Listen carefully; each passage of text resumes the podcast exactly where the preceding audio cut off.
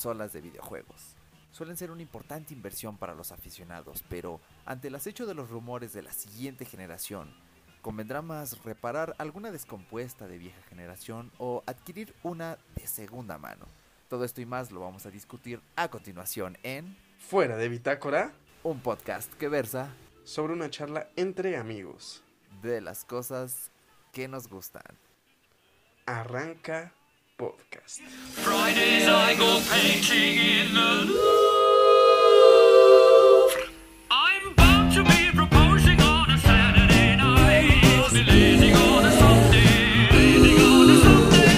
Lazing on a Sunday afternoon.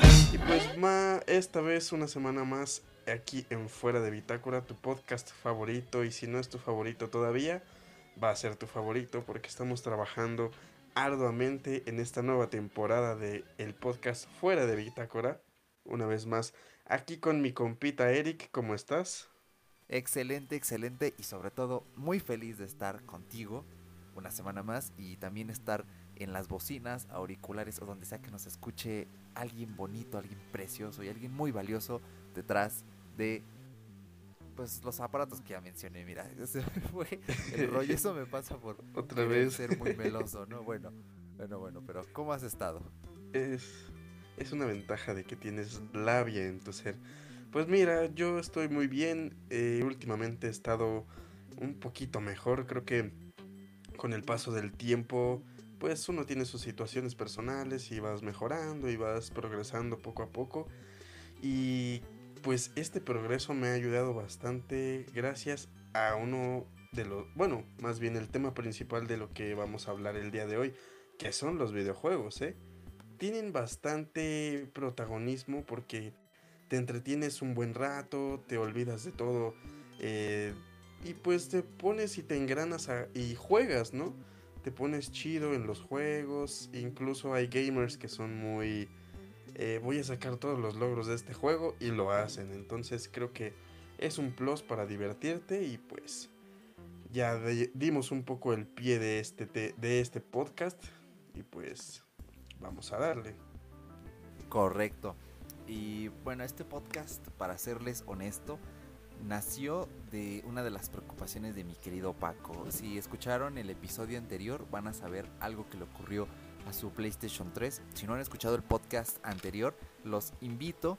Es imperativo que lo escuchen, es bastante bueno, reflexionamos de cosillas interesantes, van a estar más enterados, pero resúmenos, Paquito, qué le sucedió, hazlo muy breve y enseguida pues comenzamos aquí con esas cosas que te aquejan todavía. Perfecto, pues mira, eh, en resumen, el episodio pasado, que esta es la parte 2 del episodio pasado, no, no es cierto, pero eh, sí tuve una pequeña situación de que se, se arruinó la bandeja de mi, de mi PlayStation y eso pasó porque cuando yo insertaba el disco pues no lo leía, ¿no?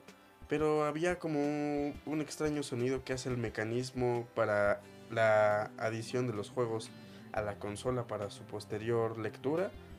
Pues yo me puse de aventurero, abrí mi, com- mi computadora, ¿eh? Abrí mi PlayStation, mi consola fue extraída y yo le di una, una pequeña operación. Resulta que el señor, como no es técnico, eh, reparó una cosa, pero dejó otra más floja y se fueron haciendo secuelas pequeñas. Y pues ya, finalmente me rendí y opté por darle a lo digital, que es algo prácticamente nuevo para mí.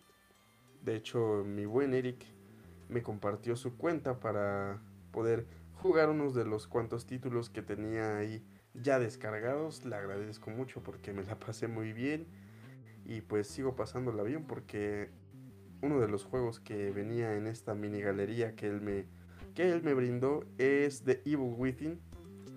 Se ve bastante bueno y pues le voy a dar poco a poco a ese a ese juegazo.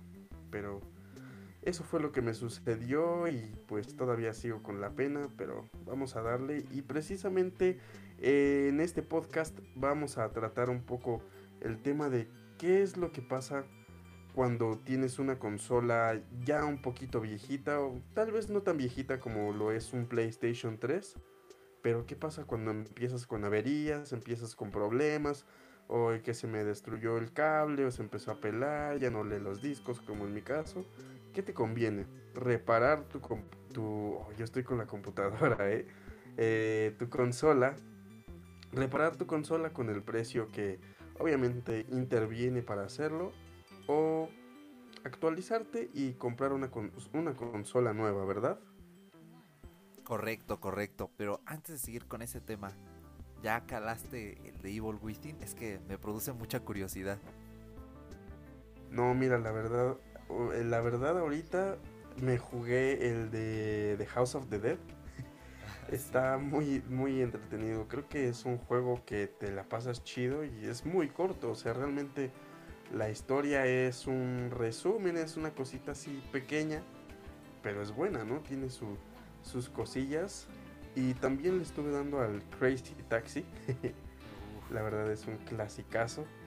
Sí, soy mejor jugándolo en detrás de un mando que jugándolo en las maquinitas esas con volante. Porque es una bronca también. Pero vivirlo así también está chido. Pero The Evil Within todavía no me lo he puesto a jugar porque tengo aquí en mi instalación donde está la consola. No tengo una, un buen sistema de audio. Entonces quiero aprovecharlo al 100 con un sistema de audio que valga la pena. Porque este juego se ve que trae de todo. Entonces, jugarlo sin audio o con una calidad de audio un poco mm, ahí medio gacha, como que siento que no lo voy a disfrutar. Entonces, por eso estoy aguantándome. Ahorita estoy viendo qué es lo que hago, qué es lo que consigo y pues ya posteriormente me lo voy a aventar porque le tengo muchas ganas. También le tengo muchísimas ganas a The Last of Us. Y pues poco a poco, poco a poco. Sí, sí, sí. Bueno, aunque The Last of Us deberías esperarte a las ofertas de Sony. Porque luego el de, la versión de PlayStation 3 la dan a 4,99 dólares. Entonces es un preciazo. Que de hecho tal vez me lo Muy compre- Bueno, me lo quiero comprar en físico para la colección. Pero yo creo que se va a hacer para Play 4. Pero la copia que yo tengo de The Last of Us es alegal. O sea, no está en mi cuenta registrada. Entonces tal vez lo compre ahora sí ya bonito, legal. Para que ya esté registrado en mi ID por si cualquier cosa. Y pues para tener una copia, pues ahora sí que pues, bien, ¿no? Una copia bien y no medio Sí, sí, sí. piratilla allí en la Play 3. Que ojo, no la tengo pirateada, pero de esto vamos a hablar un poquito después. un poquito. Pero algo que quiero hablar es pues esa duda que me dijiste, cuando me comentaste por Telegram que estabas indeciso, ¿no? Sobre piratear tu consola o sobre si arreglarla porque era una inversión muy fuerte, pues te nació, ¿no? Ese, oye, pues, ¿qué hago? ¿Sí la arreglo o ya mejor me pongo a ahorrar para algo de nueva generación? Entonces, pues, ¿cómo te surgió esta, eh, sí, esta idea de tanto de piratearla como de optar por una de nueva generación? Fíjate que es muy curioso porque en estos casi dos meses que yo tuve mi consola en modo sleep, no, no la utilizaba para nada porque me daba como me daba como cosa poder utilizarla pero sin jugarla, ¿no? O sea, tiene su sistema para entretenimiento aparte que no es de juego, pues puedes aventarte una película, puedes escuchar música, pero pues el núcleo es jugar, jugar, ¿no? Y dije, no, pues me volví un, gamer de móvil, de celular. Incluso regresé a, a lo que eran mis consolas portátiles como la 3DS. Y en ese momento dije, no, es que no me lleno, necesito, ya estoy acostumbrado a juegos más grandes, a más calidad, más todo el rollo, porque uno como gamer se va volviendo exigente. Y creo que me puedes dar muchísimo la razón en eso. Eh, y pues dije, no, ¿sabes qué? Voy a investigar y me puse a investigar un poquito de qué es lo que le estaba pasando a mi consola. Y dije, pues la voy a arreglar. Pero de repente dije, pero es que es una inversión que a lo mejor no vale la pena porque yo hace unas dos semanas antes de, de haberte yo dicho, vi por ahí en un post, un, un post de Taringa que decía, los servidores de PlayStation 3 van a morir en agosto, septiembre del 2019. Yo así de, no manches, es neta. Y es por eso que también me puse en la duda de, pues es que si ya van a morir y yo que soy un jugador que le gusta mucho el online, digo, no es que me la pase jugando online, pero sí es una muy buena.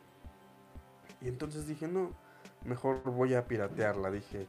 O, o todavía mejor voy a ahorrar y me voy a comprar una nueva consola de la siguiente generación. Pero dije, bueno, pues por mientras puedo piratearla y puedo gozar de los pequeños beneficios que te da piratearla. Pero ahí sí fue cuando tú me dijiste, no, es que sabes que piratearla está muy fácil porque sí. Pero no te conviene por ciertas cosas y me da cosa que esa Play 3 quede briqueada. Entonces creo que quedó descartada desde que me abriste los ojos en ese momento. Sí, es que lo peor de los casos es que te banee Sony y es un rollo porque yo considero que la Play 3 es la mejor consola que puedes comprar en la actualidad si no dispones para comprar una Play 4 y quieres una experiencia redonda. Porque, a ver, la Xbox 360 es mejor a nivel de gráficos, es mejor a nivel de hardware y piratearla es más difícil que te baneen en Xbox que en Sony. Y aparte solamente es un disquito y listo. Pero la Play 3 tiene un componente que es esencial.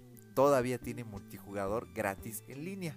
Y muchos Sí, dirán, sí, sí. ah, pero van feos los servidores y eso. No van feos. Creo que, bueno, o sea, no están a la calidad de Xbox, tanto en el 360 como en el One, ni como en PlayStation Plus de Play 4.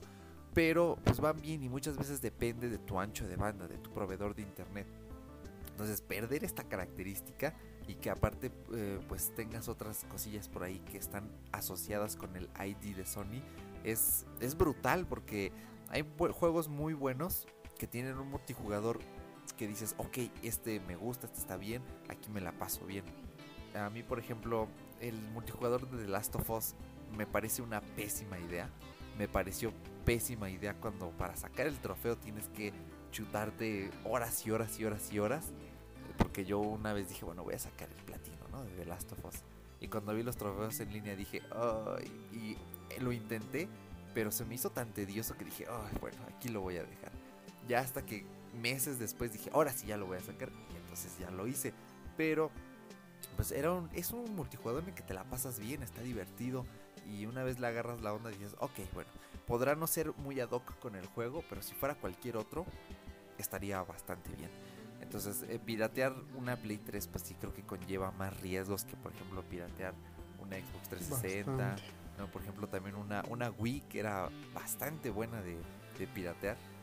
Creo Sí. que la Wii es, uf, es el señor emulador de varias consolas más. ¿no? De hecho, yo hice eso, pirateé la, la Wii que tengo ahí. Pues, y sí, yo he visto todo lo que puedes hacer con el homebrew y es bastante impresionante. Ni siquiera la. Play 2 tenía un poder de emulación tal y el pirateo del Play 2 se remontaba a meterle un disco pirata y listo. O en el mejor de los casos en la actualidad, que no cuenta como piratear. Bueno, sí y no. Es por una USB o un disco duro leer tus juegos, ¿no?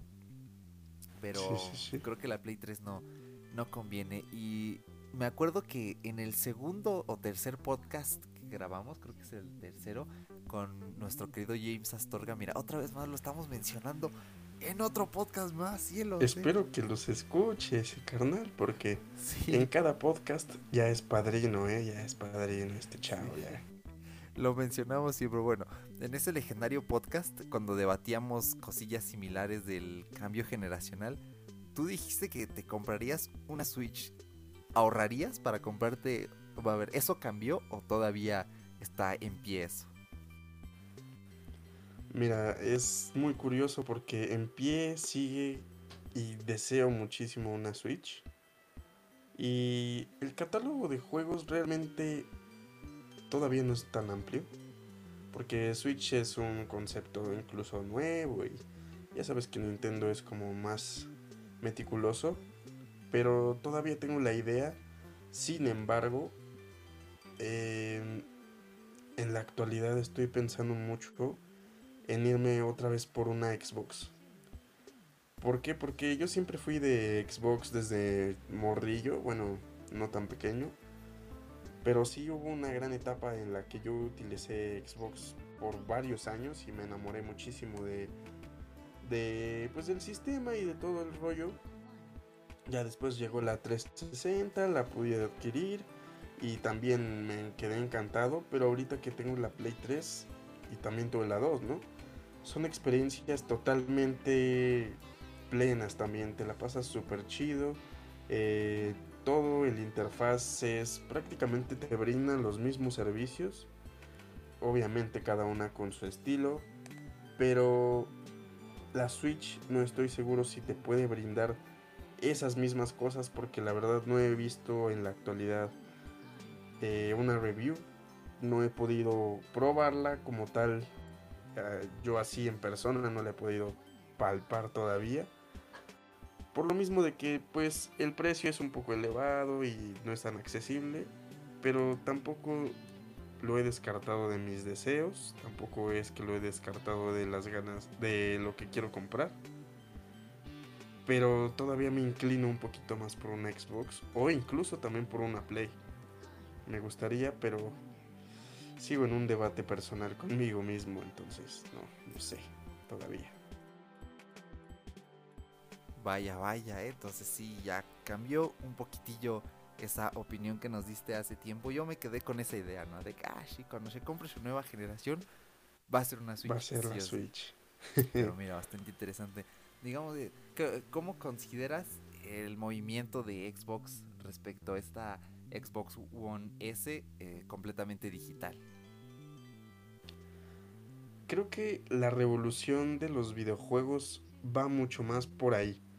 Incluso la revolución musical ya es prácticamente encuentras todo en una plataforma de música en streaming y descargable y todo eso. Creo que los videojuegos va por ahí. Le va a dar a algo que tenga una nube inmensa y tú puedas de ahí descargar los videojuegos. Obviamente los vas a comprar, ¿no? Ya no vas a tener que comprar eh, los discos en físico, ¿no? Ya no los vas a tener que comprar. Eh, va a haber una reverenda golpiza para las industrias de los de las tiendas que se dedican a vender videojuegos porque pues probablemente desaparezcan, ¿no? Creo que es un pronóstico algo cercano, más bien lejano, perdón, pero es algo que podría pasar como lo que le pasó a Blockbuster con las películas. Pero sí me gustaría que esa revolución exista. O incluso no sé si alguna vez lo vi o me lo imaginé o fue una cosa que leí que decía que los videojuegos los ibas a comprar ahora por medio de un código. Que tú comprabas así como si compraras una membresía de, de Netflix, una tarjetita así que venga con su código. Tú comprabas, no sé, eh, ponle tu Resident Evil 6.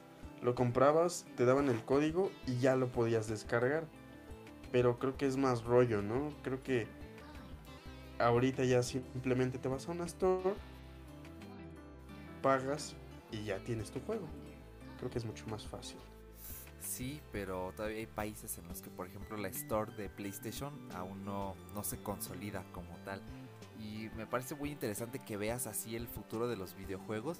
Porque, por ejemplo, yo cada vez que veo videos donde se habla de la batalla, formato físico versus digital, Ah, sí, sí, en sí. los comentarios, casi todos, no miento cuando digo, el 99% de los comentarios son cosas como de, aguante el físico. Ah, no, es que si compro digital ya no me están dando nada. Mejor yo compro mi físico porque es 100% mío. Gente, lo físico sí, sí. no es 100% suyo porque en los discos ahí viene licenciado o autorizado. Bueno, licenciado es un término mal, es una mala traducción, ¿ok? Con licencia para reproducir en tal consola. Y atrás de la caja dice el software está sujeto a este el contrato, el- los términos y condiciones y pues en, en sí tú tienes el pedazo de plástico, pero el software, lo que viene dentro, pues no es tuyo, ¿no? Es de ellos. Bueno, sí, pero le bloqueo las actualizaciones y ya, si un día hay un Armageddon y, y me bloquean mi juego, pues no van a poder porque porque no va a tener internet. Ah, bueno, se me hace un poco extremista, pero hay muchos comentarios que, que dicen que no, no, no, no. Algunos son acá más, más, mm, ¿cómo decirlo? Más, más extremistas y como acabo de decir, más reaccionarios y dicen, no, vamos a evitar que estos servicios digitales como Google, Sta- Stadia, fracasen. Sí, sí, sí, vamos a, a derrumbarlos, ¿no? Y es que sí es posible porque el consumidor es quien decide, ¿no? correcto. Pero el problema es que hay- quiénes son más. Si toda esa gente que hace esos comentarios que aboga por lo físico o los consumidores que actualmente están dándole caña a lo digital, porque no olvidemos que en Reino Unido ya la mayoría de las ventas ya no son por físico, ya son por digital las ventas de videojuegos. Y a mí se me hace un futuro más sencillo con el cual contar a todos que se reducen las ventas de lo físico, pero que siga siendo como tú dijiste, como la música. O sea, sí puedo tener cualquier juego directo de la nube, pero si yo quiero ir a comprar mi disquito, pues que esté disponible todavía, ¿no? Hoy en día la música es tan flexible que hay vinilos todavía, muy extraño. Que de hecho hice un video muy bueno de eso en mi canal. Si lo visitan, Eric Soto le ponen y ah, ahí me encuentran. Ah, fin del spam.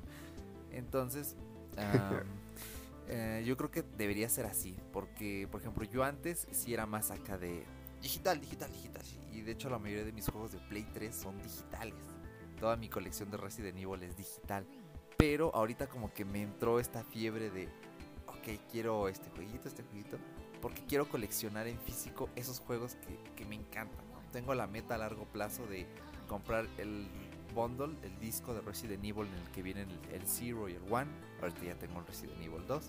Cuando salga el remake de Resident Evil 3 me voy a hacer con el disco, el físico. Después voy a comprar el 4. Que de verdad hagan un remake de Resident Evil 4. O si no hacen un remake, un remaster mínimo en el que te metan una forma de, de mover la cámara a los 360 grados, que tengas acceso, un acceso rápido a las armas, porque es No un manches.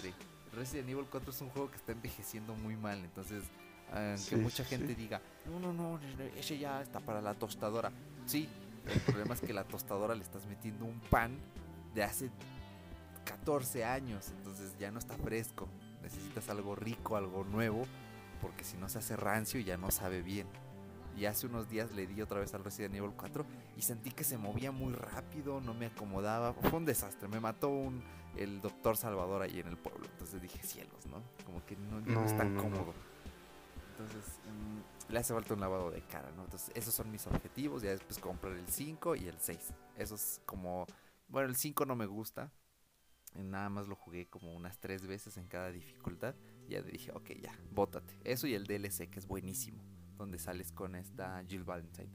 Y el 6, el 6 en su momento le di muchísimo. Me gusta. Como Resident Evil no me gusta. Como juego independiente me gusta muchísimo. Se me hace el Resident Evil con mejor jugabilidad. Pero es muy ninja, ¿no? Es muy rápido. Es muy, uh, patada por aquí, uh, patada por acá. Y disparos así. Ahora somos superhéroes. Entonces, eso no me gusta, pero pues como juego me parece que está bien. Entonces, esa es mi meta a largo plazo. Igual con otras franquicias que me encantan. Yo creo que va, debería ir por un público pues, muy nicho. Pero creo que debemos considerar que tanto consolas de la generación pasada como de la actual y las futuras van a ir abocadas a lo digital. De verdad que lo digital va a tener un peso tremendo. Entonces, eh, por ejemplo, vamos a hablar un poquito de la nueva generación. Vamos a ver qué se va a venir, por qué abrimos este debate, ¿no? Porque antes de pasar ya a decir, ah, ok, yo lo arreglaría mi consola vieja por esto, yo compraría una nueva por esto, vamos a hablar un pelín más de lo que se va a venir a futuro. Hay rumores de una Nintendo Switch Mini, ¿ok? Estos rumores dicen que la Switch Mini no tendría Joy-Cons desplegables, serían fijos y que tampoco tendría dock para conectarlo a la televisión. Sería como un sustituto del 3DS que ya está empezando a envejecer mal. Y también, pues, digamos, Sí. que como un sucesor espiritual de la, de la Wii U. Digo espiritual porque en sí el sucesor como tal pues, es la Switch.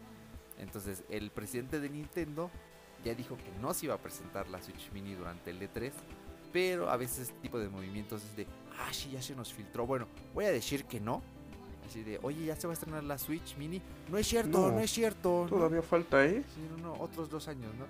Entonces, normalmente suelen hacer este tipo de movimientos para bajar el hype, ¿no? Para evitar que, que haya agüita para sacarlo de sorpresa.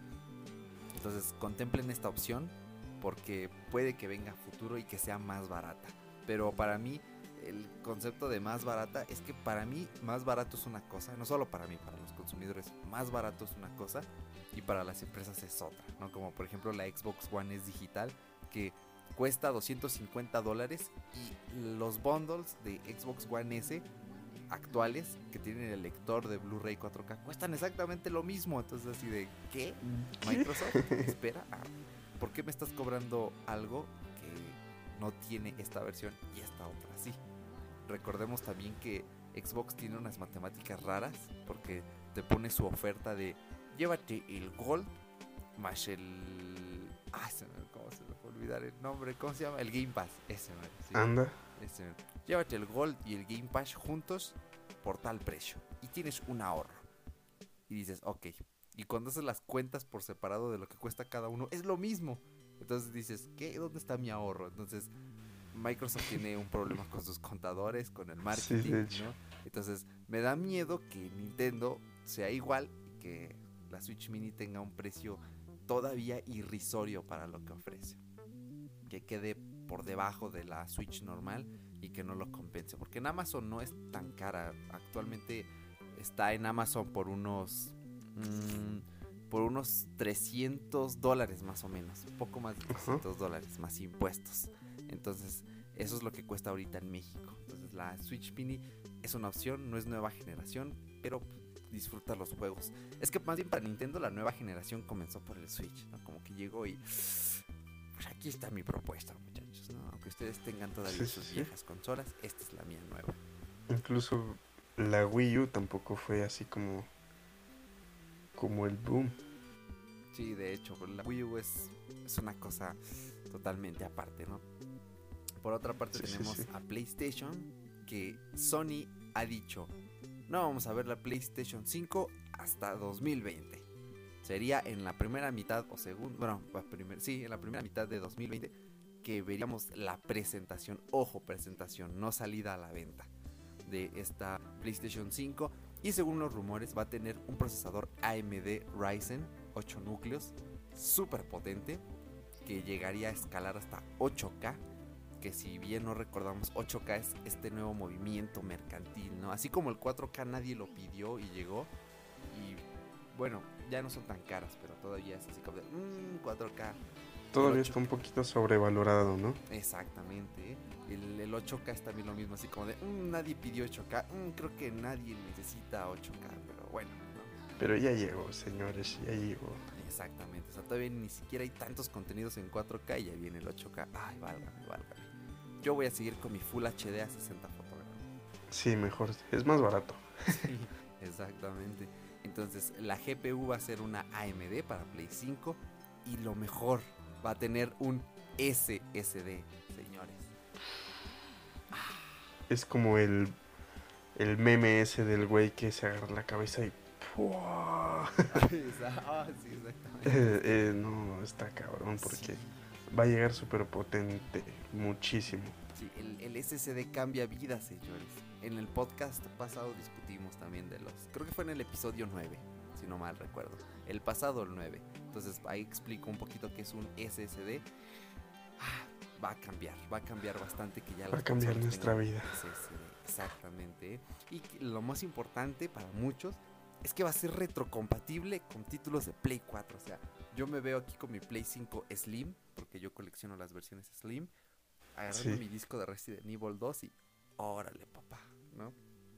O imagínate que ya tenga aquí mi bundle de Resident Evil 0 y 1 y órale, papá. O el Outlast, el Trinity que me voy a comprar y órale, papá. Outlast. Play 4. Ah. Bastante bien, ¿eh? Bastante bien. Y creo que Sony está abogando por mantener los físicos con vida, pero pues tampoco hay que ser ingenuos, ¿no? Sony lo hace porque Xbox lo hace y hay mucha gente que se lo está achacando. Entonces, Sony es muy conservador, es un poco malvado incluso, impredecible, pero bueno, creo que mientras eso nos beneficie, está ok, ¿no? Y por parte de Xbox se vienen dos proyectos, Xbox Lockhart y Xbox Anaconda, que son los nombres clave para el proyecto Xbox Scarlet. Y bueno, Lockhart sería como el Xbox 2 y Anaconda sería como el Xbox 2X, ¿no? La versión chidina. Igual tendrían una CPU de AMD con una GPU de AMD. También se está especulando que tendrían RAM DDR6, que ahorita digamos que las computadoras, las que cualquier consumidor normal, incluso si tú eres una persona que no sabe de informática, la mayoría de las laptops que puedes ver en el mercado y que te comprarías tienen DDR3, ¿no? Imagínate, son tres números menos que la más actual. Ya una computadora decente trae DDR4. Muchos smartphones traen DDR4. Los smartphones de más tope de línea tienen DDR5. Igual que muchas computadoras que ya van por un pasito adelante. Por ejemplo, muchas computadoras de Apple tienen DDR5. Pero DDR6 es como, uff, lo más reciente es, uf, procesa más. Ya viene con más fuerza, ¿no? Exactamente. De hecho, yo no había escuchado que ya hubiera un DDR6 hasta que leí estas noticias. No, ni dije, yo. "Wow, wow, wow, Hasta ¿verdad?". ahorita. Sí. Y pues evidentemente Xbox también tendría un SSD y presumiblemente sería un pelín más potente que el PlayStation 5, ¿no? Que a veces, bueno, para mí siempre Xbox ha tenido muchísimo mejor hardware que cualquier consola de, de Sony, pero pues ya el problema luego viene en el software, ¿no? PlayStation 3 ahí tuvo un Sí, sí. problema en su software. Xbox eh, One también tuvo un problema en su software y pues por eso les fue como les fue, ¿no? Pero pues estas son las noticias de la nueva generación y eso es lo que nos Ahora- trae a debate del día de hoy. Yo quiero hacerte hacer un pequeño hin- hincapié Sí, sí, sí. eh, sobre una cosita que hablamos hace unos podcasts. No recuerdo exactamente cuál fue, qué episodio fue. Donde nosotros presentamos en que Apple llega con su nueva plataforma para videojuegos y Google también. ¿Crees que estas dos empresas tan grandes le quieran tirar a una calidad de videojuegos con contenido eh, de con buena vaya que puedas ver el juego con una calidad tan amplia que encuentres historias que se desenvuelven como las que hemos visto ya anteriormente que tengan ese arte que nosotros ya conocemos que vemos en un videojuego plasmado porque pues un videojuego finalmente en la actualidad no mucha gente lo considera así pero ya es arte, ¿no? ¿Crees que a esto se vaya a dedicar un poquito Google Stadia y el de Apple, ¿cómo se llamaba? No me acuerdo. Arcade. El... Ándale.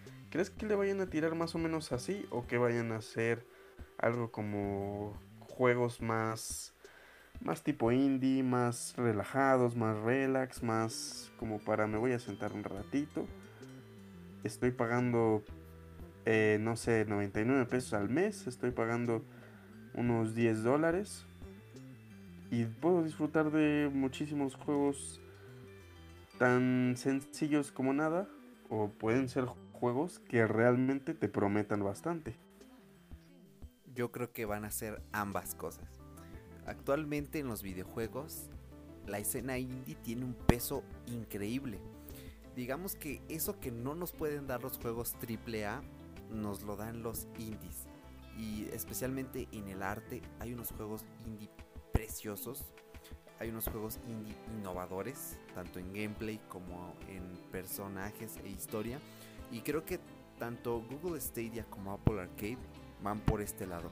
Pero para mí Google Stadia es como, oye, yo quiero ser un proveedor AAA. Y van a empezar a tirar mucho por ahí. Obviamente van a haber indies, pero no van a ser como que digamos lo principal. Google lo que planea hacer es como tener un, un gancho, ¿no? Porque ellos le dijeron, sí, van, van a tener Assassin's Creed Odyssey. ¿no? Y creo que va a ir por allí el estar dando estos juegos que son reconocidos y que la gente diga, ok, me voy a suscribir porque tiene Ujú. este juego que me late un bueno. Ah, porque puedo jugar el FIFA, el FIFA 21, el FIFA 22, el FIFA 23, ¿no? Anda. Entonces, eh, por ahí me por ahí por lo que Google hizo y mostró en su presentación, va a ir por allí. Apple Arcade me parece una plataforma más balanceada porque si no mal recordamos, actualmente la Apple Store es como la proveedora de muchas desarrolladoras indie con juegos increíbles. Por ahí tenemos este juego precioso, ¿cómo se llama? Este que le mueves y cambian los planitos y así, que, Eh, que es una Ah. niñita así, que tiene un conito en la cabeza. algo de Bali, ¿no? Ándale, Monument Valley. Ese Monument mero, Valley. sí. Ese juego es hermoso. Exacto, y la desarrolladora no es una desarrolladora pues triple A como tal, ¿no? Hay otros Y tampoco la temática tiene una historia así súper profunda. Entonces, es muy sencillo, pero es impresionante, ¿no? Exactamente, entonces para mí Apple Arcade va a ser como un balance de, oye, ¿quieres juegos indies buenos de calidad? Aquí están. Pero ¿quieres juegos que hemos desarrollado nosotros? Bueno, que hemos ayudado en su desarrollo. Y que so- tienen una calidad de un triple A también. Apple Arcade tiene un reto muy grande. Creo que le va a ser más difícil salir adelante. Empezando por los prejuicios, ¿no? Porque la gente cuando escucha Apple ya automáticamente les, ah, esto es más caro que lo demás. Cuando no, porque los servicios, de hecho, los servicios de Apple son lo opuesto a sus productos, a su hardware. El hardware es más caro, pero sus servicios son muy baratos. Entonces, eso es un reto que tiene que vencer Apple. Y segunda, de reclutar buenos desarrolladores para que cuando quieran dar este salto y decir, ok, aquí tenemos un juego AAA que va a correr en tu iPad muy bien, que va a correr en tu Apple TV muy bien y sobre todo que va a correr en tu iPhone muy bien, aquí lo puedes usar, ¿no? Y sobre todo que comience a abrirse para que en Windows tengamos una plataforma, que en Android haga, pero no haya otra plataforma. Ese va a ser el reto de Apple. Y va- van a tener un lugar, más que nada Apple, porque es un público muy nicho, o sea, es el público que consume en móviles principalmente. Y lo genial va a ser que vamos a tener juegos en móvil, pero de una calidad estupenda. Porque los juegos de móvil, recordemos, nacieron de, ok, tengo 5 minutos, todos los días me espero 5 minutos en el metro, en el autobús, aquí juego, ¿no? Para desestresarme un rato. Son juegos muy sencillos.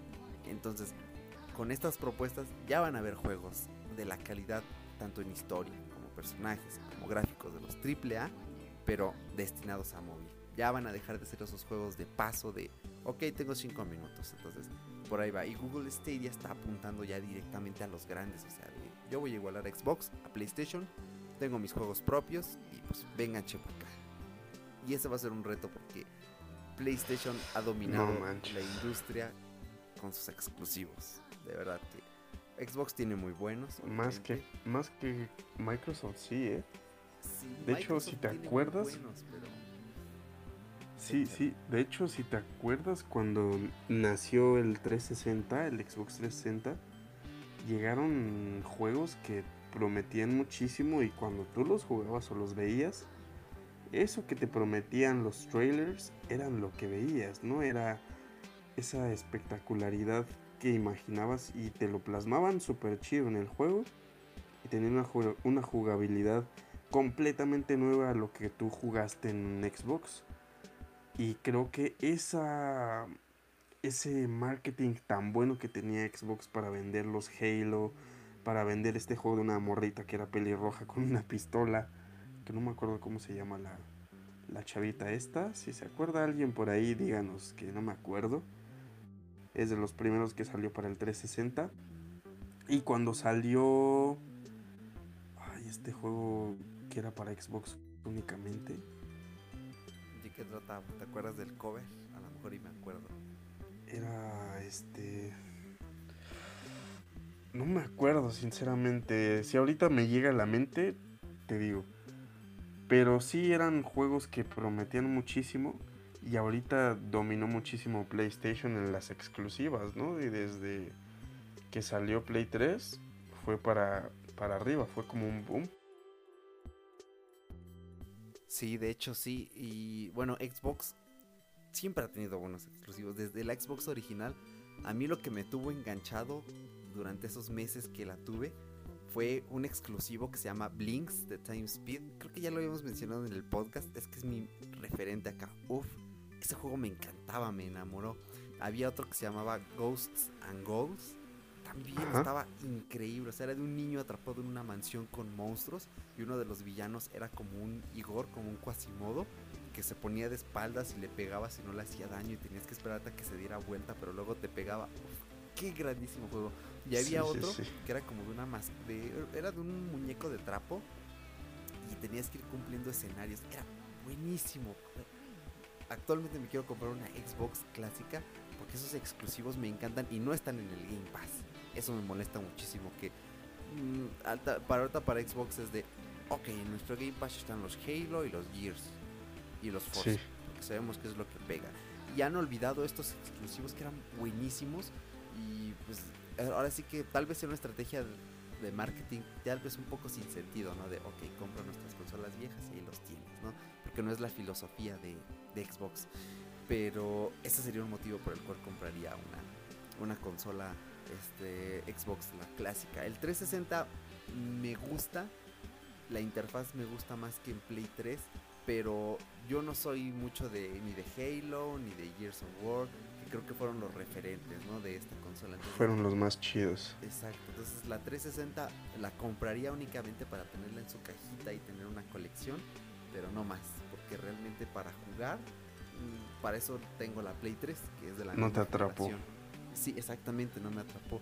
Y la Play 3 tampoco es que tuviera grandes ex- exclusivos, la Play 2 tenía más, ¿no?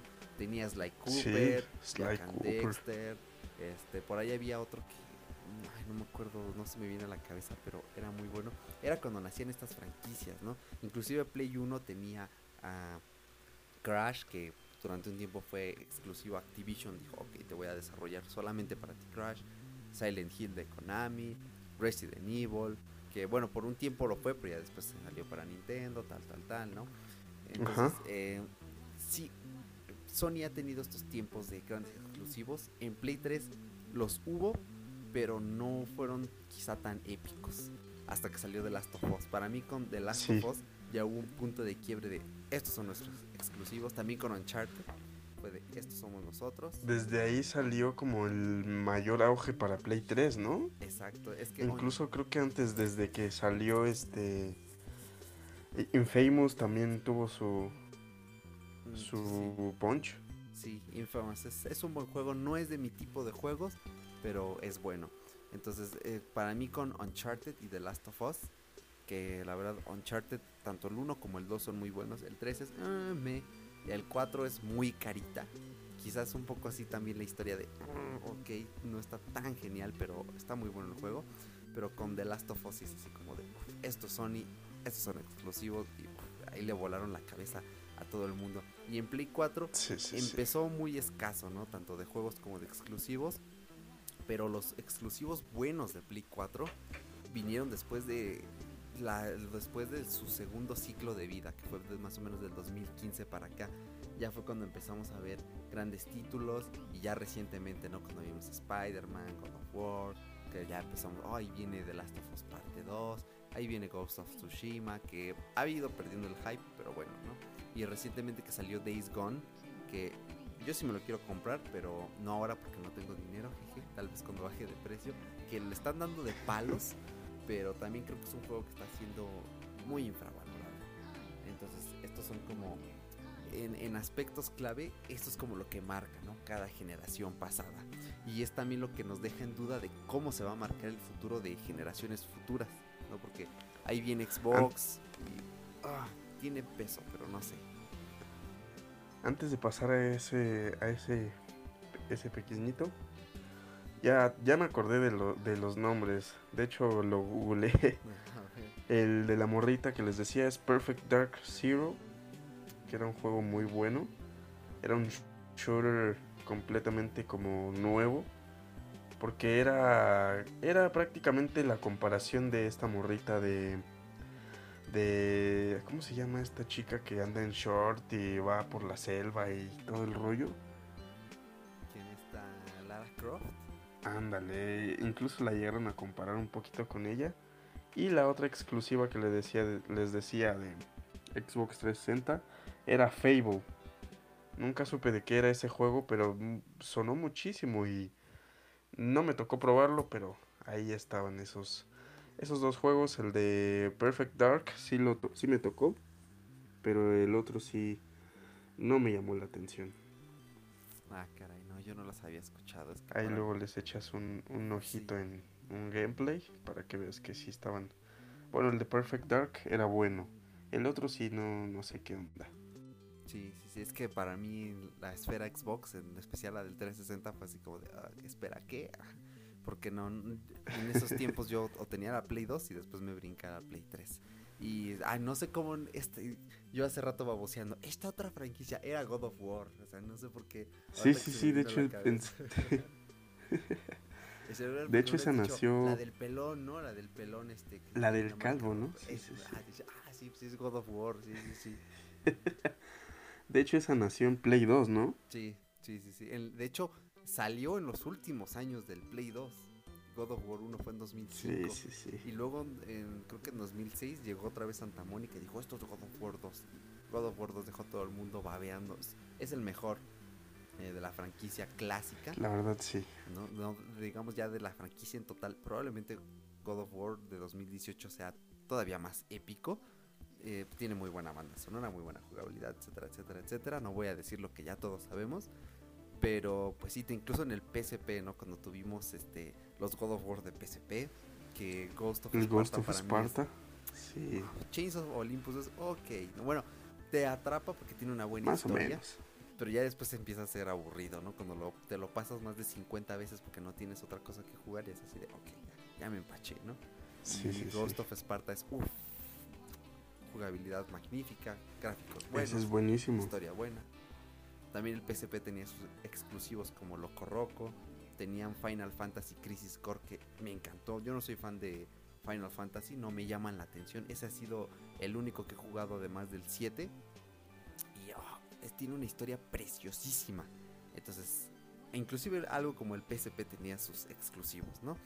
Y es aquí donde tocamos estos viejos puntos porque en las nuevas generaciones tenemos remasters, ¿no? Son para la gente que no tiene viejas consolas, pero quiere estos juegos. Y por ejemplo, recientemente está en debate eh, Assassin's Creed 3, que Ubisoft eh, lanzó un remaster muy criticado porque tiene unos fallos graves, grandes, ¿no? Por ejemplo, hay partes en las que a los rostros les metió un filtro belleza acá increíble que dices, wow, esto es horrible. En algunas partes sobreexpone, el color blanco es demasiado brillante. O sea, está rayando lo, pues, lo asqueroso, ¿no? Lo voy a decir así porque no se me ocurre otro adjetivo acorde. Pero hay otros remasters muy buenos, como el de The Last of Us, que corre a 60 fotogramas, bueno, por ahí en un frame rate similar. Resident Evil 4, que hace rato lo mencionábamos, ¿no? Que ha tenido muchísimos remasters. Entonces, esto es un ejemplo, ¿no? Pero, ¿hasta qué punto compensa un remastered en que para que lo corras en tu consola de nueva generación en contra de jugarlo en la consola ¿no? Porque PlayStation 3 y PlayStation 4 son grandes ejemplos de esto. También, bueno, uno que otro de Xbox, Xbox 360, inclusive este Wii U y Switch, que por ejemplo está el, el Breath of the Wild, que yo cuando lo vi en Wii U fue así como de, ¿ah, qué? ¿En serio? Ah, también Mario Kart Sí, sí, 8, sí. ¿no? Que salió en Wii U y lo tenemos en Switch, ¿no? Que ya le he dado un jueguecín por ahí gracias al buen James Astorga, que luego presta su Switch cuando nos, cuando nos vemos allá en la universidad. Entonces, pues, hay ports y remasters muy buenos y hay otros que son deplorables, ¿no? Entonces, a ver, séme franco, si te pregunto ahora, ¿arreglarías tu Play 3 para disfrutar estos juegos clásicos en ella? ¿O directamente te irías a por una Play 4 y después comprarías los remasters? Es una pregunta difícil, ¿eh? Porque le tengo muchísimo cariño a este Play. tengo casi un año con él. Realmente no tengo mucho. Y creo que siempre te encariñas con tu consola. Siempre, siempre, siempre. Y la tienes así, limpia y todo el rollo. Y, andas cuidándola. Yo creo que sí daría el siguiente paso. Porque en el siguiente paso puedo conseguir juegos clásicos, ¿no? Puedo conseguir estos remasters. Y en cambio en la generación anterior puedo conseguir también clásicos, incluso remasters de algún clásico. Pero no voy a poder conseguir lo nuevo, ¿no? Y creo que dar ese paso generacional te va a brindar la opción de tener los clásicos, los remasters y lo nuevo. Entonces creo que sí le tiraría a lo nuevo. Todavía estoy indeciso en qué consola comprar. Que ya voy más para allá. Yo creo que ya le voy a tirar directamente a lo que es una nueva consola de la generación actual. Pero tú, en tu posición, enviar tu PlayStation prácticamente poquísimo con ella también. A lo que viene, o es versión suficiente como a las, a las demás consolas que has tenido y es- esperarás para poder actualizar. Yo voy a armarme Espera, se, se te está cortando un que salga. Sí, se te está cortando un poquito. Pero sí te pude entender. Se cortó un poco. Sí, se cortó. Mira, ahorita que ya te Una dis- callaste, ya no se te está cortando. Bueno, no, sí se te sigue cortando todavía, pero que creo que sí tengo los puntos claves de tu pregunta. Mira, yo creo que depende mucho de eh, cómo, cómo te guste eh, jugar videojuegos. Yo creo que esto es muy importante. Porque, ok, entiendo muy bien tu postura, ¿no? De quizá no tengo mucho tiempo para jugar y necesito lo nuevo, pero aparte con lo nuevo tengo acceso a lo viejo. En términos de eficiencia, suena razonable, ¿no? Dices, ok, sí, tiene sentido, ¿no? Que vayas a por lo nuevo porque todavía tienes acceso a lo viejo. Y creo que muchas Sí, sí, personas sí. hacen eso. De hecho, siempre está el clásico ejemplo de voy a vender mi Play, mi Play 3 ahorita que salga la 5. No, voy a vender mi, sí, mi Play 3 ahorita que salga la 5 para comprarme un 4 porque va a bajar de precio, ¿no? O voy a mi Ándale. Play 4 y ya me compro la 5 cuando salga, así ya no pago todo de contado. Y hay gente que vende sus consolas así, no les duele, dicen, ok, ya jugué, ya, órale, sácate, ¿no? Y lo entregan con sus 15 No. FIFAs, con sus 3 Call of Duties y con sus 10 Assassin's Creed, ¿no? Que no critico estos juegos, ¿no? Pero hay gente que juega así y es lo que juegan y está, está ok mientras se diviertan porque viene lo nuevo. O hay gente a la que le regalan las consolas y ya después, pues, tal vez como se las regalaron y no, no encuentran este valor de, uff, me la gané por mis medios, que no, no estoy criticando, ¿eh? en serio, en serio. Sé que suena un poco así como de escosor, pero no, no, no, no, para nada. Entonces, mm, hay gente que le es muy fácil vender sus consolas para comprar las nuevas. Yo insisto, hay formas de jugar y yo, por ejemplo, yo no me veo vendiendo ninguna de mis consolas, ¿eh? Me pesa mucho la idea, o sea, ahí tengo mi Play 2 en la cajita del Play 4 que no la he jugado porque pues ahora sí que me he estado abocando en lo nuevo, pero por ahí tengo una USB y luego intento darle por ahí a los juegos, que me quedé pendiente con el Resident Evil Código Verónica.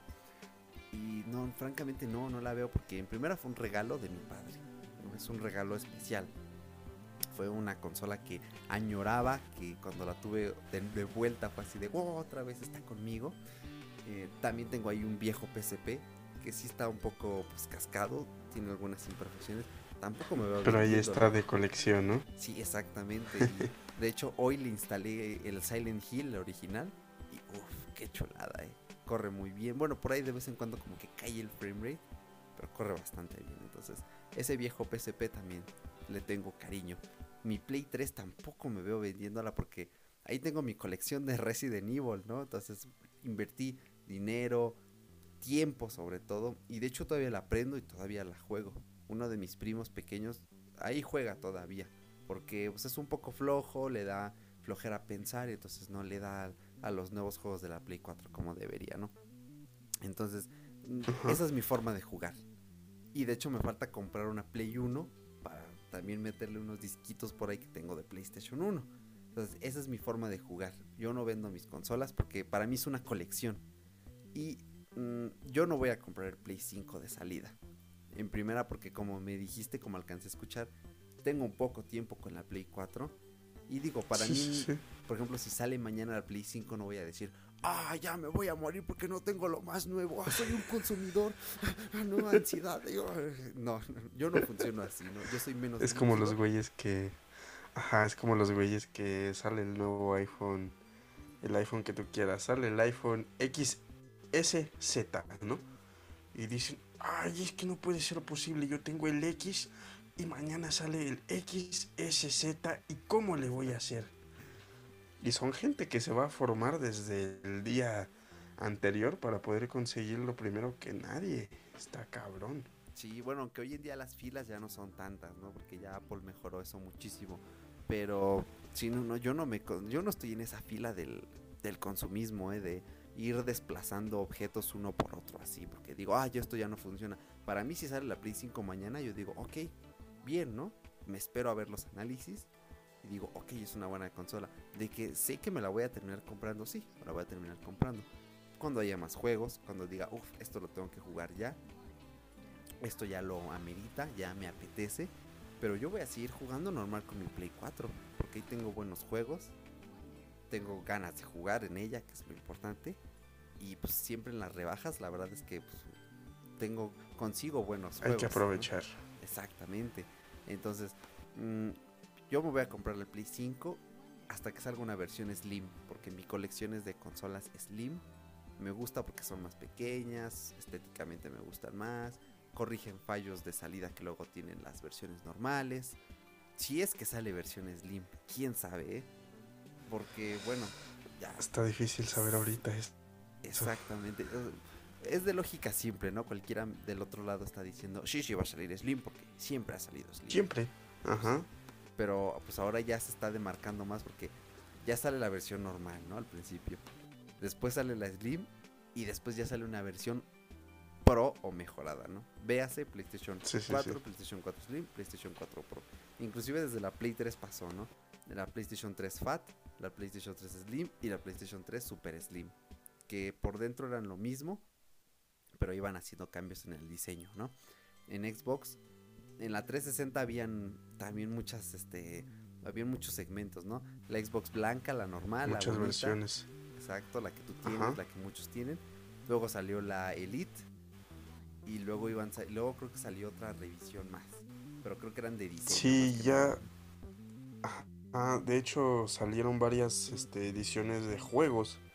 Salieron, creo que si no me equivoco. No, nada más salió una de Gears of War, que era como rojito el, el Xbox. Sí, sí. Estaba muy Halo, chido. ¿no? Que era de como de- Ándale, que era como Ah, azulito, no, creo. Había una de una que yo siempre he querido tener, que es de Star Wars con diseño de el. Arturito. Y cuando la Sí, pero ese suena, ya- ¿no? Ajá, pero ese ya llegó en el One. Ahí ya es un brinco de la generación. Ahí también hubo este uno de Modern Warfare 3. Cuando se popularizó bien cañón ese juego, salió una salió una consola con skin de soldado y los controles y todo ese todo ese rollo. Pero lo que no me gustaba yo como usuario de Xbox eh, Sí, cambiaba muchísimo la estética de tu consola y veías y tú decías, te ibas con unos compas a jugar si tú quieres y, ay, tu control, no manches y así, porque era completamente diferente, ¿no? Sí, sí, sí, sí. Pero, pero en cuanto a especificaciones, en cuanto a todo el rollo interno de la consola, estaba exactamente igual, o sea, no existían cambios. Y en PlayStation sí, a- sí le daban como una revolución. ¿Por qué? Porque adaptaban una, una máquina que era grande a una más pequeña y más delgada. Y no obstante de eso, sacaban una versión todavía mejor que la primera versión que ya había salido. Entonces, está muy cañón. Sony, mis respetos, le estoy tirando mucho a PlayStation 4 como cambio. Porque el PlayStation 4 blanco, cuando lo vi, me enamoré. Oh, sí, Se ve Creo que era la versión de Destiny, ¿no? Elegantísimo. Sí, sí, sí, sí. Ajá. De hecho, eh, puedes personalizar tu consola. Hay una empresa que se llama The Brand D y luego Brand, así como se, re- se oye. B Sí, de sí. burro, bueno, perdón, B de burro. B, R, A, N, D, The Brand. Y te venden como stickers, como vinilos y los pegas en tu consola. Y me quedó pendiente hacer un video de eso para mi canal.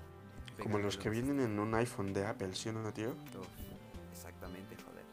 Entonces, eh, si vosotros accedéis a Brand, podréis ver una selección enorme de stickers con los que podéis personalizar vuestra consola y darle un look completamente distinto. Entonces, es una Alguien en tener- España que nos... Alguien que en España nos escuche. va a decir, Pero joder, tío, ¿por qué habláis así, tío? Habláis como el culo y nos van a empezar a decir cosas así de... Así ni siquiera se pronuncia, eres un hijo de puta. Y es- Por favor, señores, es con todo el mu- con todo el cariño del mundo. Somos incluyentes. Verdad de Dios que sí, como dicen las abuelitas mexicanas, ¿sí o no? Exacto. Sí, no, no, aparte lo hacemos con cariño, ¿eh? más que nada por admiración, porque a mí me gusta el, me gusta el acento español. Sí, bueno, eh, en los doblajes ya depende de la calidad, pero en general me gusta. Entonces sí, tampoco se, tampoco se lo tomen acá pesado, por favor. Pero pues sí, Cero, concuerdo cero. en mucho con lo que dices. Tal vez los cambios de PlayStation no, no sean así tan revolucionarios, pero sí lograban un cambio de diseño pues con cierto, cierta diferencia, ¿no? Bastante notable. Entonces, este es un punto clave porque pues qué se va a venir después, ¿no? Van a ser más fáciles de arreglar o se van a descomponer con mayor facilidad. Ah, hay muchas cosas de por medio, ¿eh? pero entonces pues yo considero que si eres un jugador más pragmático que ok, si te importa esta consola o que no la vas a guardar, la vas a vender, pues tal vez conviene venderla a un precio justo y ya comprártela de nueva generación, amortizando un poco el costo con lo que tuviste antes. Pero si eres un jugador acá más, más arraigado, que le tienes cariño a tus consolas, pues obviamente no conviene venderlas, ¿no? Dirías, no, si se descompone mi Play lo arreglo. Y te lo digo yo, que Sí, sí, si sí. ahorita mi Play 3 se descompone, me pongo a llorar y digo, ok, ¿qué voy a hacer? Ya digo, ok. Y voy corriendo. Exacto, igual mi Play 2 y digo, ok, el láser ya no funciona bien, esto sí es real, el láser no funciona a veces como me gustaría. Pues digo, ok, voy a ver cuánto cuesta arreglarlo y lo arreglo. O si no, busco otra forma de jugar en ella. El punto es que se mantenga Sí, en el sí. tiempo, ¿no? Que siga aprendiendo, que siga funcionando y listo. Entonces, creo que son formas distintas de jugar, son formas distintas de ver este futuro, ¿no? Lo que, lo que va a acontecer. Entonces, ah, pues creo que aquí está el meollo del asunto, ya dependerá de cada quien. De hecho, sería bueno que nos mandaran en un mail qué opinan al respecto o en un comentario en YouTube. No, ok, yo sí arreglo mis consolas, yo no las arreglo, yo las vendo por tal, tal razón. Entonces, no sé si tengas algún punto más que quieras añadir al debate. O como los idiotas que suben videos a, a YouTube de destruyendo mi PlayStation 3. No seas así idiota, eso sí. Señores, si tú, si tú hiciste un video y, o te dedicaste a quemar Xbox 360, sí me imagino que ya has visto esos videos, ¿no? Sí, hasta el propio Dross hizo uno cuando a su Sí, sí. 360 le dio los anillos rojos de la muerte y lo amarró a una camioneta y se lo llevaron así por la calle. Y, y le tronó un cohete, ¿no? Creo, Sí. si no estoy mal. Sí, sí, sí. Y eso sí, la verdad, yo, yo lo veo como muy imperdonable. Pero pues cada quien, ahora sí que, ahora sí que yo no gasté en tu consola, ¿no? Si tú la destruyes, pues ya es tu bronca. Pero sí, sí me duele ver eso. Pero pues creo que por este momento, no. Ya me voy así, con el simple hecho de amen los videojuegos y procuremos ser originales, no hay que comprar cosas piratas, no hagan lo que yo intenté hacer de piratear su consola porque es una pésima idea y pues puedes quedar marcado de por vida o tú no, tu consola. Exactamente. Más allá de eso, pues hay un dilema ético importante porque con juegos originales tu dinero se va cada una de las personas que hicieron posible que lo tengas en tus manos, ¿no? Ya sea si lo compras físico, ese dinero que estás pagando va a beneficiar a la tienda donde lo compraste y va a beneficiar también después a los desarrolladores, al equipo de marketing, a todas esas personas que hicieron posible que lo estés disfrutando. Y si lo compraste digital, tu dinero va directo a los programadores de la store digital, a todos los que trabajaron en el diseño del sitio web, a los desarrolladores de software, etcétera, etcétera, etcétera. Entonces, tengan esto en mente y sobre todo, algo que me di cuenta con el paso de los años es que un juego original, que ok, no sale barato, se valora más y se disfruta más que un juego pirata, señores, porque yo hoy tengo una carpeta llena de discos piratas de Play 2 y muchos sí los jugué, los disfruté, pero hay otros que dije, bueno, los veo y digo, "Ah, es que no me apetece porque no el hecho de comprar tantos así es así como de "Ah". Sí, sí, sí. es difícil de describir, ¿no? Esta sensación, pero todos lo hemos vivido. Todos los que hemos pirateado una consola lo hemos vivido, señoras y señores. Y díganme si no, díganme. El que no, que levante la mano. Aunque no lo podamos ver porque aquí no hay video, no importa, que levante la mano. Total, por telequinesis nosotros sabemos, ah, ¿sabes qué? Hubo, de hecho ahorita nosotros estamos haciendo una encuesta mental. Nosotros ahorita tenemos un software como integrado porque pues estamos viendo que, ah, mira, ya levantó la mano uno. Sí, yo también lo estoy viendo ahorita. Sí, sí, sí.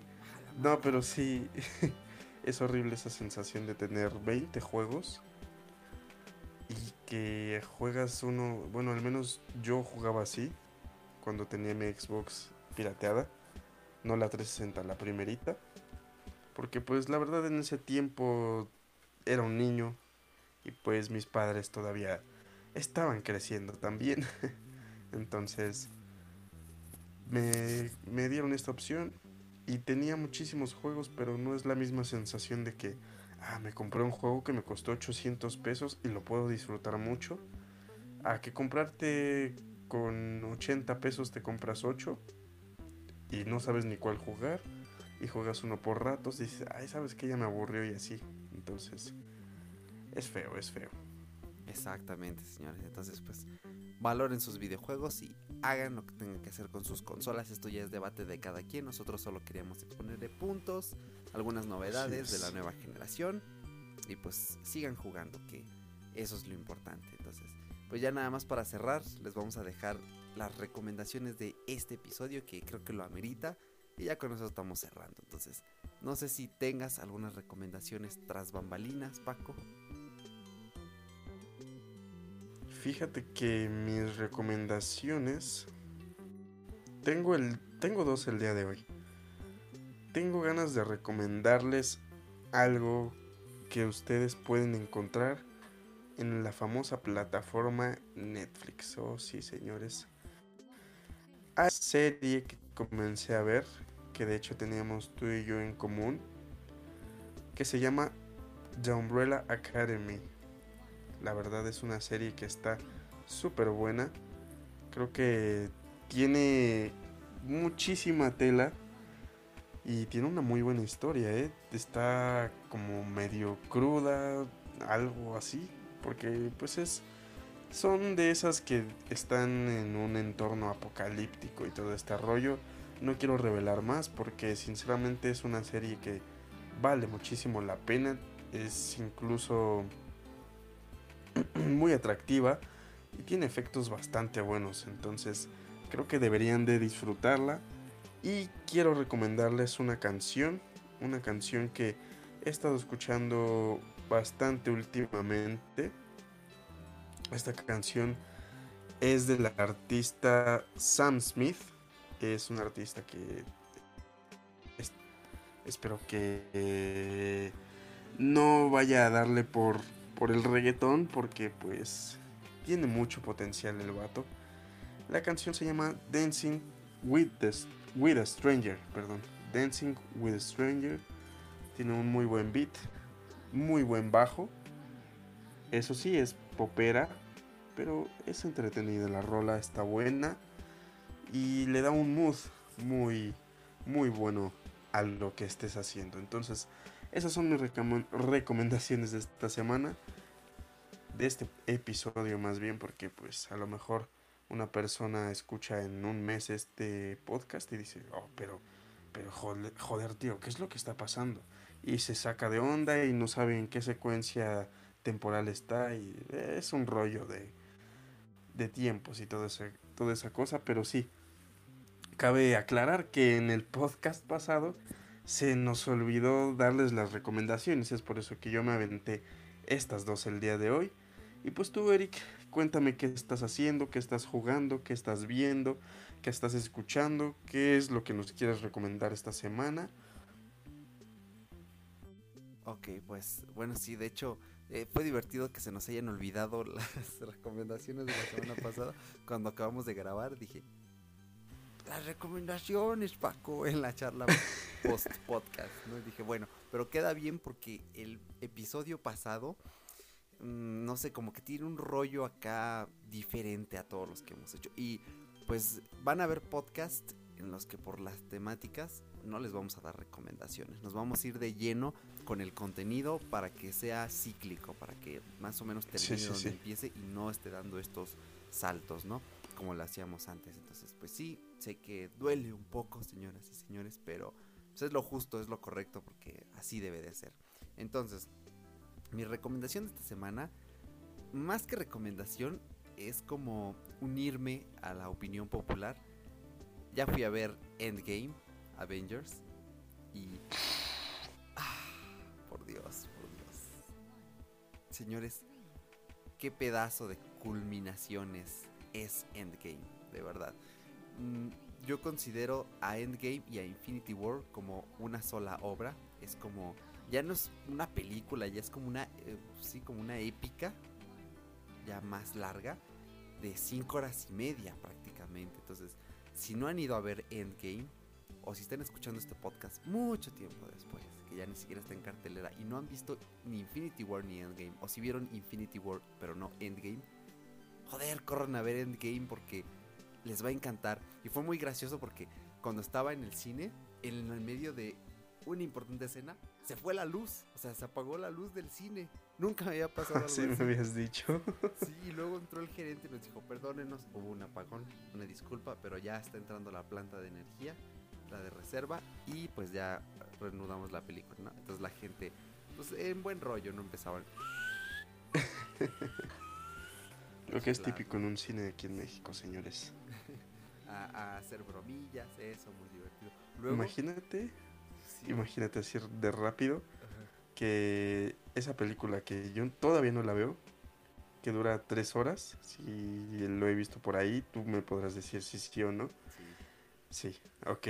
Imagínate que ibas a la mitad de la película y, no, pues es que vamos a tener que repetírsela, señores. Entonces, hubiera estado muy, muy cagado que hubieran tenido que ver la película desde el principio. Digo, es como Hubiera imposible, pero hubiera estado chistoso. Sí, es que hubiera, bueno, algo así similar pasó porque haz de cuenta que en lo que se prendía el proyector, en algún punto al sistema de audio le llegó el- la electricidad y empezó a sonar. Y todos así de, no, esto es peor que un spoiler, por favor, ¿no? Y hasta que se encendió el proyector y ya y le empezaron a mover a las escenas y alguien por ahí dijo, en esa, en esa está bien, ¿no? Y otra vez volvimos a ver esa escena desde el principio. Y yo lo Ajá. dije, uff, qué regalo, o sea, que volvamos a ver una escena tan épica otra vez desde el inicio. Así de, uff, ¿eh? sí, sí, sí. Nunca había pasado eso, pero fue muy divertido. Súmenlo al anecdotario, pero sí vayan a ver Endgame, se la van a pasar muy bien. Y pues ya prácticamente es, el cierre de la fase 3 de Marvel. Todavía falta este Far From Home de Spider-Man, que ya va a ser así como la escena post créditos de Endgame, porque no tiene escena post créditos Endgame. Después de que tanto subo especulando, no, que va a salir Galactus, devorador de planetas, que esto, que lo otro. No, señores. No se esperen al cine a ver escena post créditos porque no la hay. Bueno, yo sí me esperé hasta el final, pero fue más por pura nostalgia. Y hasta ahí me dijo, me dijeron dos personas que trabajan en el cine, ahora no hay escena post créditos, carnal, esto sí sabías, ¿no? Yo, sí, sí, sí. Sí, sí sabía, pero pues es por nostalgia, ¿no? Ya. Sí, sí, sí. Es la costumbre de quedarse ahí así de... Ay, Dios. Ojalá, ojalá. Exactamente, es que quedé súper conmovido después de después de la película en general. Entonces, pues ya estoy emocionado por ver Far From Home y después de ahí pues a ver qué va a pasar con el Hombre Araña porque ya se acabó el contrato de cinco películas entre Sony y Disney. Sony va a empezar a construir su propio universo de Spider-Man. No he visto. Venom, la voy a ver. Mm, no, Está bueno, está bueno. Sí, por lo que he visto está ok, está, está divertida, pues, sobre todo porque Tom Hardy hizo un muy buen papel, porque es muy buen actor.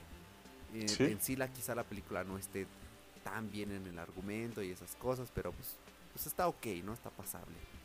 Entonces ya va a salir la película de Morbius, luego va la Cat y ya luego van a sumar al Hombre Araña. hay un muy buen futuro para, para este personaje, que ha tenido muchísimos problemas en el cine, Ujú. pero pues así es como debe ser, ¿no? Y pues estoy muy emocionado porque pues ya se va a venir una nueva fase para Marvel ya. Ah, con estos cambios, en serio, de verdad que me emociona, pero pues eso lo vamos a ver a futuro, señores. Cada quien analice la película, si nos quieren dejar su opinión en YouTube o por correo electrónico, vamos a estar muy encantados de recibirla. Y pues ya, creo que es mi recomendación con lo que quiero cerrar. Y pues creo que es todo. ¿Algo más que quisieras añadir? Pues fíjate que no, el podcast de hoy fue creo que bastante ameno porque nos remontamos incluso en recuerdos, eh, nos pusimos a platicar de qué es lo que pensamos que va a suceder en la industria que más aficionamos, en la que hemos derrochado muchísimo, muchísimo dinero, a lo mejor no exagera, estamos exagerando con el muchísimo, pero pues es una inversión muy grande también. Entonces, estuvo bonito y creo que hablando del mundo de Marvel y todo eso, podríamos armar un podcast sobre eso. Pero pues está bueno, estuvo bueno y nada más que agradecerles como siempre por escucharnos en este episodio una vez más y agradecerte a ti Eric que estamos en otro episodio en esta nueva temporada que se podría decir que es la segunda temporada. Sí, Pero- eh, oficialmente es la segunda temporada de Fuera de Ah, ok, Bitácora. ok, En. Apple Podcast sí ya aparece ahí. Temporada 2. En Spotify no aparece. Ah, que no lo. No, porque Spotify es muy minimalista hasta cierto punto, pero... Ay, Dios. Spotify, creo que probable- probablemente deje Spotify en un tiempo. Si no fuera porque pago 50 pesos por ser universitario, En Apple Music también pagas 50 pesitos, ¿eh, perro? Por entonces déjame hacer el cambio ya. Perfecto, pues nada más es eso. Agradecer una vez más. Y pues nos estamos viendo. No nos pueden, no nos pueden ver. Nos estamos escuchando, señores. Muchas gracias. Yo también quiero agradecerte a ti por estar aquí una noche más conmigo en este, señoras y señores, su podcast favorito fuera de Bitácora. Como dijo mi buen Paco, si no lo es todavía, pues lo va a hacer. Agradecerles por Pronto. escucharnos una noche, un día más, a la hora que nos estén escuchando y recordarles que nos pueden mandar sus saludos, recomendaciones, mensajes, dedicatorias, todo lo que quieran en el correo fuera de bitácora arroba gmail.com. Está en la descripción de este show. Eh, también vamos a dejarles algunos enlaces más de referencias de las que hemos mencionado hoy. Y pues creo que no tengo nada más que añadirles. Así que cuídense mucho y nos estamos escuchando en un futuro programa. Porque ahora sí, no ha quedado ya nada. Fuera de de bitácora. Ay, no quedó sincronizado, pero bueno, ya Sí, quedó sí la idea. Quedó sincronizado. ¿Sí? yo lo escuché sincronizado, quién sabe.